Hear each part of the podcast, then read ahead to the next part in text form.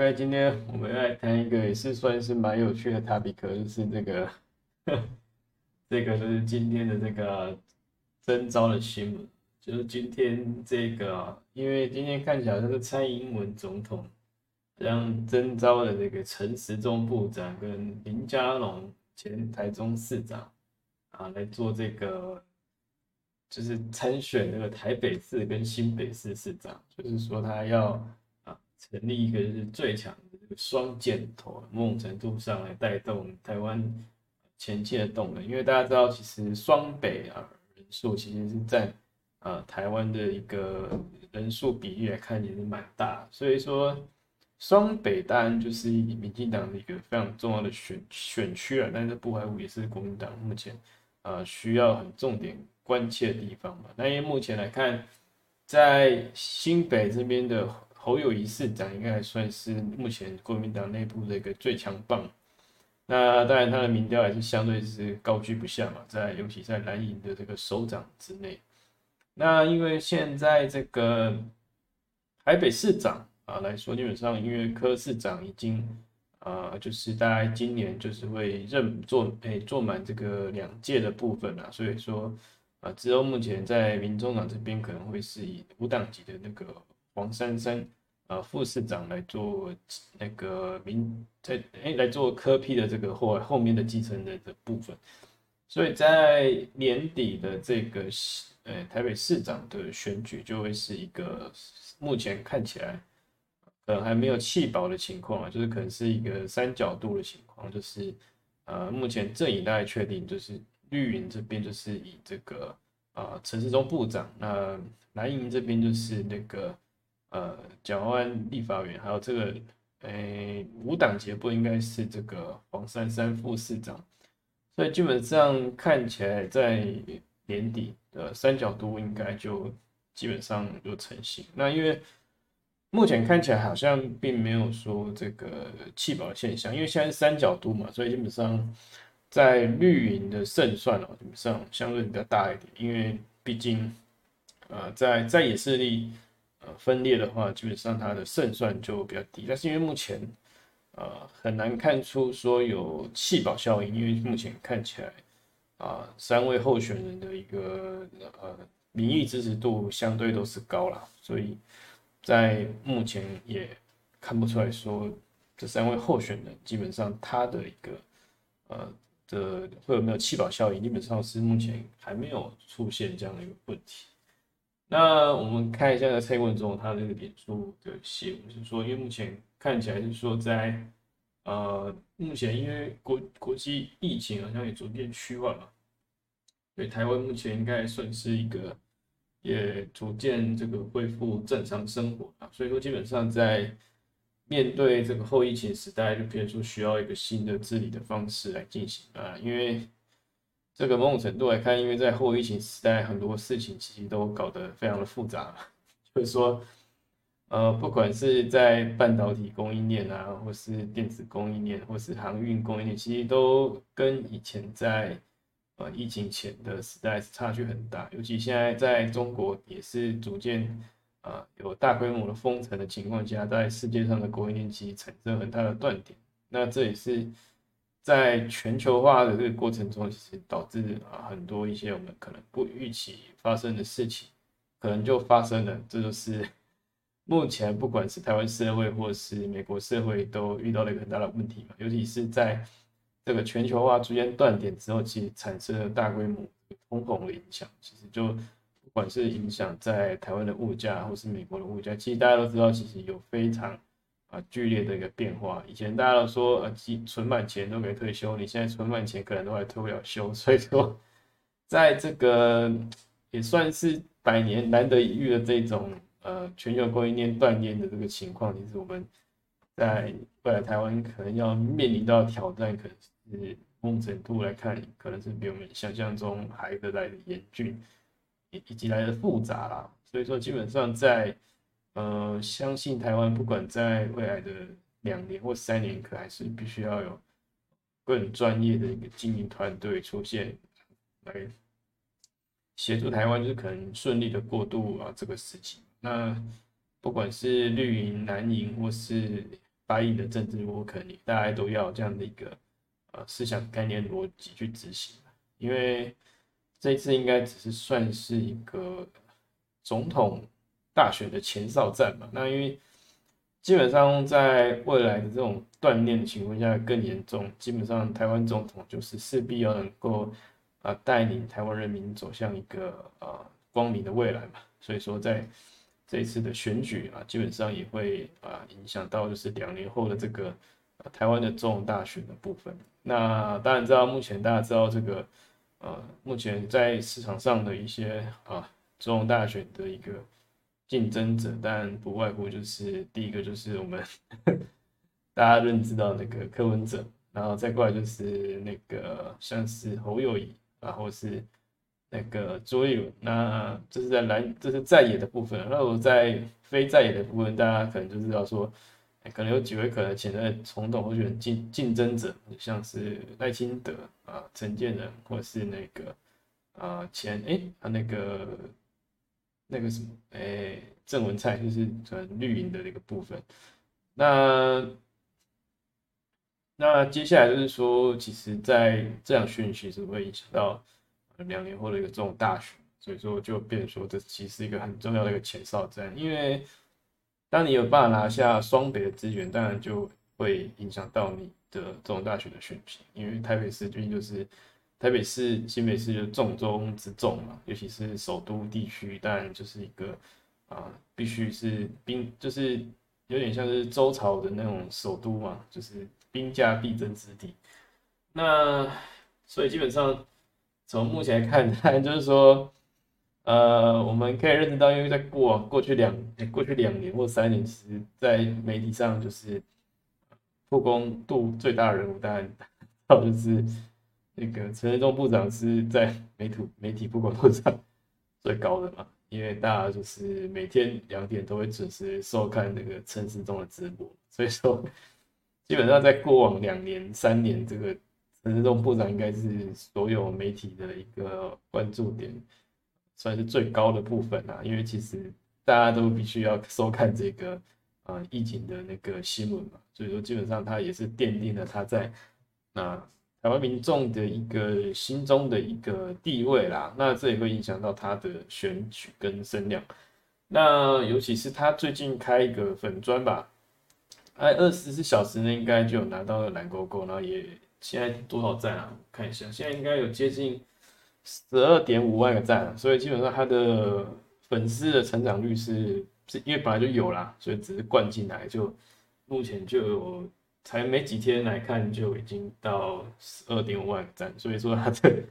粉丝人数族群的成长，某种程度上看也是，呃，算是一个非常大的一个亮点。那因为随着现在，呃，因为现在台湾疫情应该某种程度上来看，已经虽然说每天还有是有两三万例啦，但是可能在台湾民众的心目中，其实疫情可能已经不是那么重要了，因为就是。哎，大家如果去看外面餐厅，你说基本上是爆满的，其实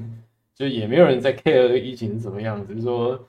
当然每天也是两三万例的在，但是已经没有像之前的那个确诊的案例那么多，但还是相对是很多这样。因为可能还有一些变种的病毒也还有还还存在嘛，所以说基本上还是呃没有办法松懈。但是基本上在 台湾民众应该就基本上是。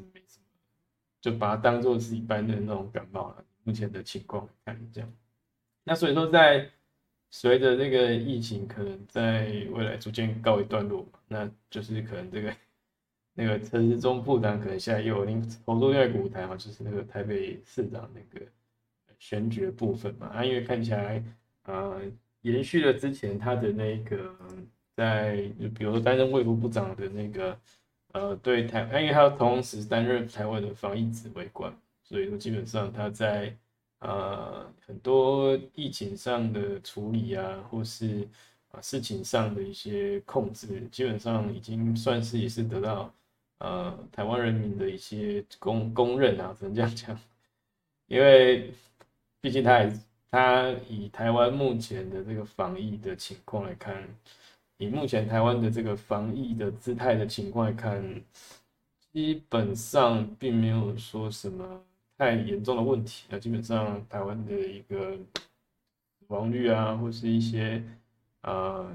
感染的人数，基本上在全世界来看，也可能是在应该说在开放所谓的这个就是以与疾病共存前，基本上台湾的防疫的姿态啊，基本上是算是还是在世界上还是排名相当不错的。所以说，基本上在防疫这一点，两三年这一块应该是并没有什么太多可挑剔的。那就变成说，在这块其实就当做是可能是这个陈时中部长要往这个啊台北市发展的一个啊非常重要的一个垫脚石。那这也是在过去他的一个就是执行，因为他每天都要准备，每天都要上记者会嘛，就是基本上他应该也是啊。没什么休假过了，他说他是用，就是说类似说，在做卫卫福部长还有指挥官的这个角色来看，那把他的一个声量可能带进这个台北市长选举里面。那以目前来看的话，那基本上在台北市这边的选民基本上还是蓝带绿的，那所以说在。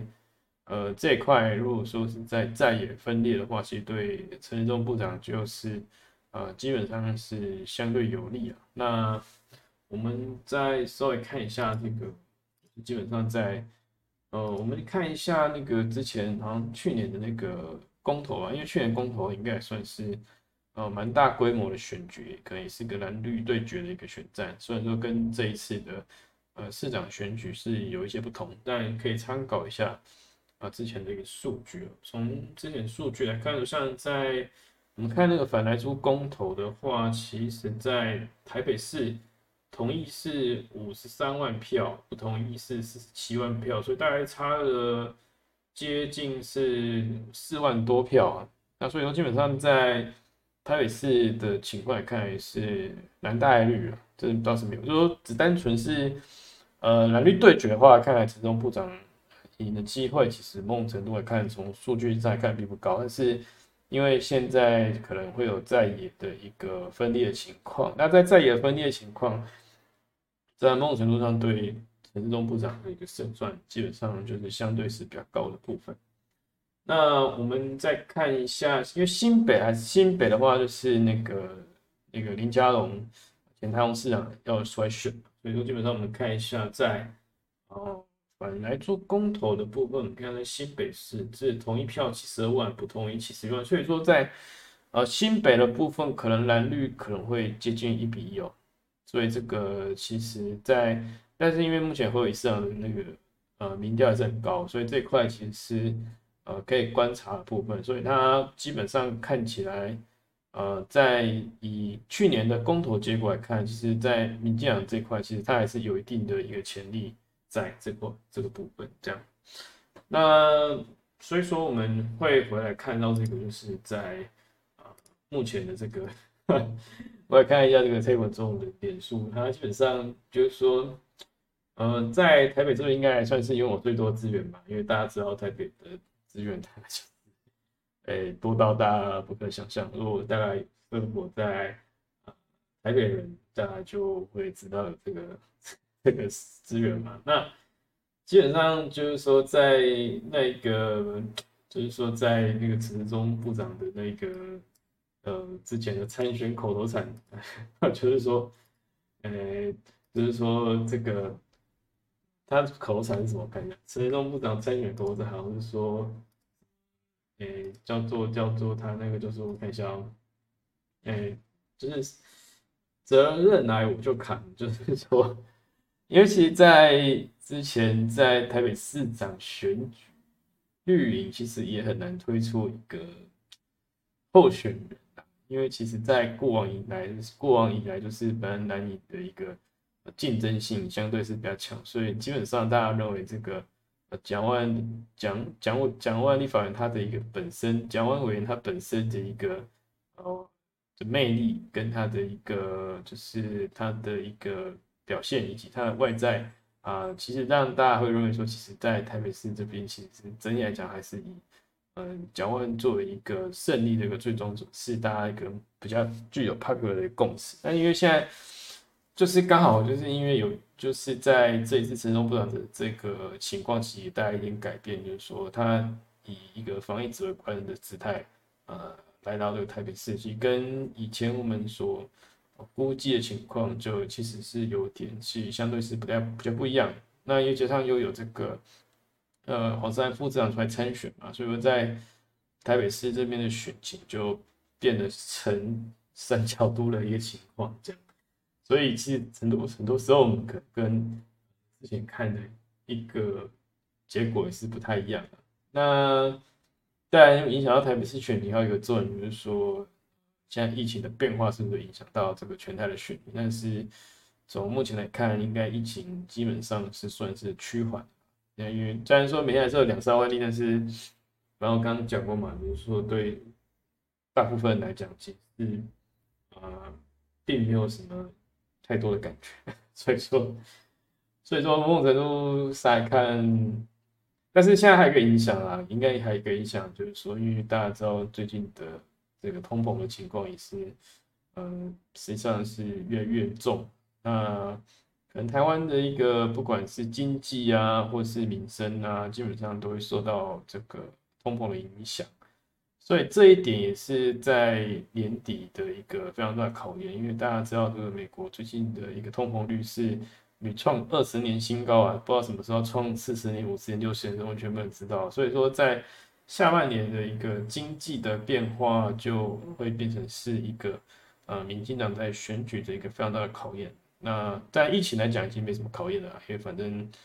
大家也不会觉得 有什么问题。但在经济方面，可能就会有，因为经济方面就是刚刚讲，就会有一些啊外在的因素，其实是会影响到啊这个年底的选举部分。因为毕竟年底选举还是有一段时间嘛，因为至少还有大概三四个月左右。那很难说这个世界经济在这呃三四个月会发生怎样的一个变化。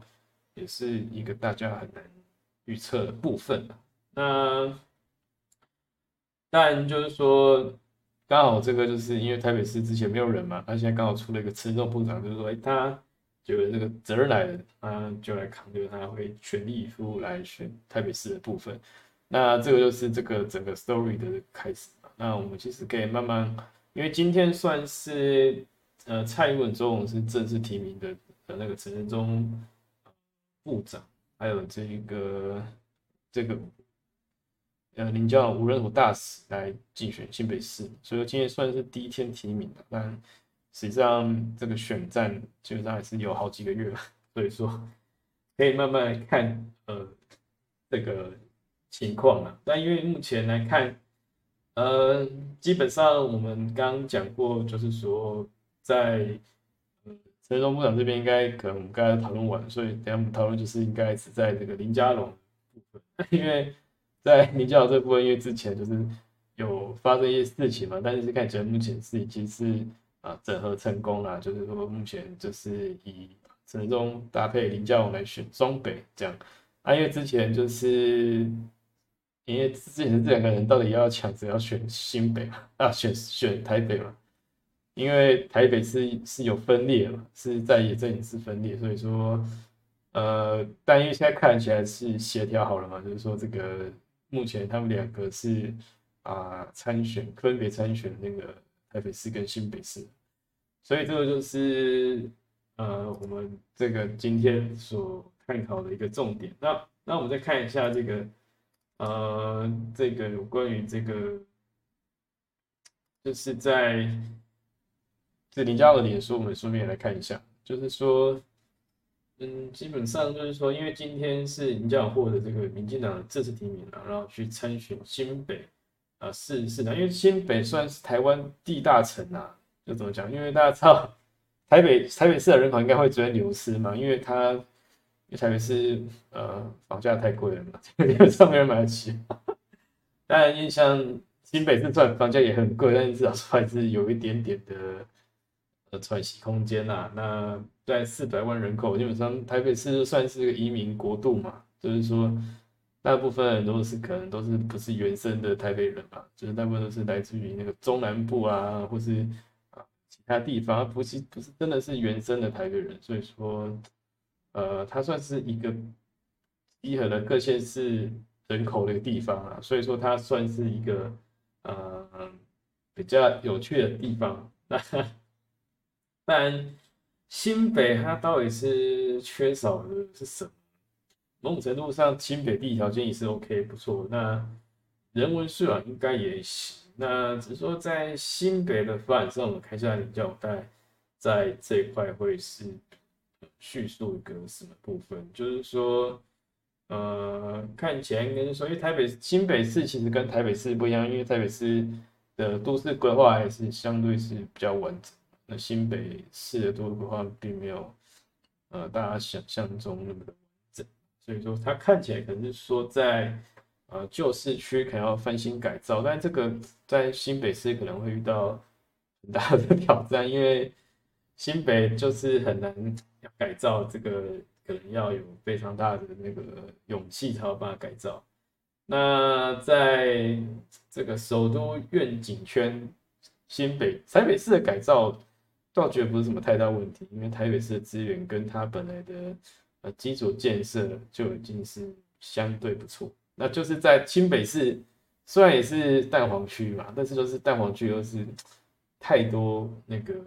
旧市区，那它要怎么去改造？呃，比那个台北市，我相信是要难上十倍以上。所以说，啊，所以说这个要选这个新北市市长，老实讲。其实，在新北市很多市民的看法，应该是说，是希望说，在推动这个新北市的变化，是希望说有能够一个比较大幅度的变化。那因为毕竟就是，嗯，还没有办法这样变化，所以说就是看说这个哪一个候选人能够为这个新北市真的带来这个翻天覆地的变化，也是嗯这个。新北市市民的一个主要的想法，对，对我们看起来应该今天的 topic 应该差不多是这样啦，所以我们大家就是可以慢慢看说，呃，接下来的民调，因为现在算是一个各家的候选人都敲定了嘛，那就是看说之后的一个民调的发展。那我们讲过就是说，呃，疫情应该不会是一个。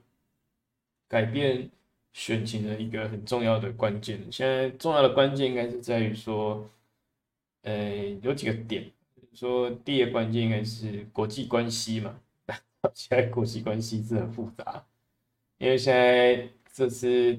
中国跟美国的对抗，那日那日本跟俄罗斯、中国也在对抗，那台湾就夹在中间也是很尴尬，所以说在。会影响到选举呢？不会，或者是这个下半年情况。因为下半年，可是因为就是所以下半年这个国际冲突的升高，其实对执政党本来是就是比较有利，对不对？那那在还有一个议题，应该是经济议题。经济议题就是说，在目前的这个通膨呃一直全球性通膨一直恶化情况下，的对执政党就是一个挑战。那对在野党呢，就是有一个利基点。那就变成说，大家可以看说。呃，这两个议题在年底啊，他们是怎么去操作，怎么发酵？当然，大家说在在讲疫情没什么意义了。那个疫情，当然你们没有人在 care 了嘛？对，现在大家 care 就是说这个呃，国际关系跟这个世界经济这半年来，我应该说在这这两三个月来会造成什么影响？那当然，它就可能影响到这个所谓的我们的这个。呃，县市长选举，那最终可能影响到两年后的这个总统大选，因为你县长资源掌握了，那自然而然就会影响到一个总统大选的选情，那是非常，因为只要掌握了万里侯，当然就总统就是很明确，那这就是一个呃大家可能未来在关切的一个重点，这样。OK，今天大家先讲到这边吧，呃，明天再。开一个有趣的话题来跟大家分享，这样。OK，那我们今天的 topic 就先到这边了，感谢大家的收听。